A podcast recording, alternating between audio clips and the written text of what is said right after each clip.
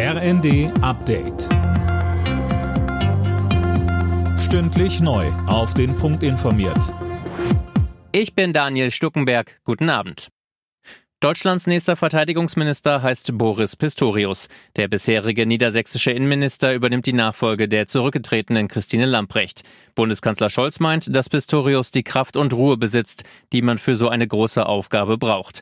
Der künftige Minister selbst sagt, Das Verteidigungsministerium ist schon in zivilen, in Friedenszeiten eine große Herausforderung und in Zeiten, in denen man als Bundesrepublik Deutschland an einem Krieg beteiligt ist, indirekt noch einmal besonders. Und von daher bin ich mir der Verantwortung und der großen Bedeutung dieser Aufgabe natürlich sehr bewusst und bin umso dankbarer, dass sie mir zugetraut wird und werde mich vom ersten Tag an mit 150 Prozent in diese Aufgabe reinstürzen.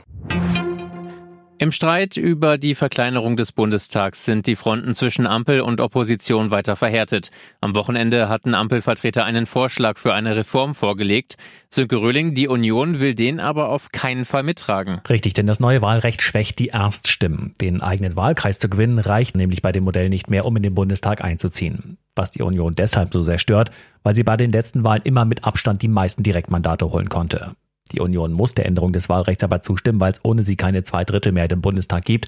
Deshalb will sie jetzt nochmal einen eigenen Vorschlag machen. Allerdings kann man jetzt schon so gut wie sicher sagen, auch der wird nicht mehrheitsfähig sein. Die Polizei in NRW hat offenbar Greta Thunberg in Gewahrsam genommen. Die Beamten bestätigten am Abend, dass eine Gruppe von Aktivisten in der Nähe von Lützerath mitgenommen wurde, um die Identitäten festzustellen. Klimaaktivisten hatten berichtet, Thunberg sei festgenommen worden. Das Tempolimit auf deutschen Autobahnen kommt nicht auf dem Rechtsweg. Das Bundesverfassungsgericht hat eine entsprechende Beschwerde abgewiesen. Begründung, die Beschwerdeführer konnten nicht darlegen, dass die Klimaziele ohne Tempolimit nicht erreicht werden können.